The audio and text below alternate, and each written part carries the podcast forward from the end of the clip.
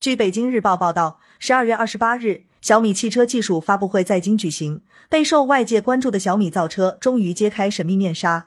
小米创始人雷军称，小米要经过十五到二十年的努力，成为全球前五的汽车厂商，为中国汽车产业全面崛起而奋斗。他在现场发布了小米在电机电池、大压铸、智能驾驶、智能座舱等领域的多项技术。雷军说，小米经历了多年的积累，终于迎来了属于自己的跨越时刻。而汽车是小米战略中最重要的一环，在智能手机时代，小米手机曾在研发模式、产业链组织、定价、营销等各方面以创新知识给业界形成巨大挑战。而此次下场造车，小米却并未以挑战者姿态出现。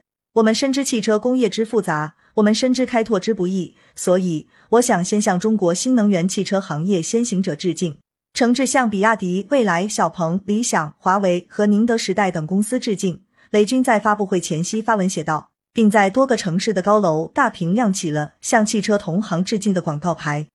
雷军坦言，造车三年比我原来想的至少难十倍。三年时间里，他自己已经开了超过一百五十辆车。小米要从底层核心技术出发，十倍投入做一辆好车。其造车的目标是做好看、好开、舒适、安全的移动智能空间。二零二一年三月三十日。小米集团正式宣布进军智能电动汽车市场。彼时，雷军称：“我愿意押上我人生所有积累的战绩和声誉，为小米汽车而战。”感谢收听《羊城晚报·广东头条》。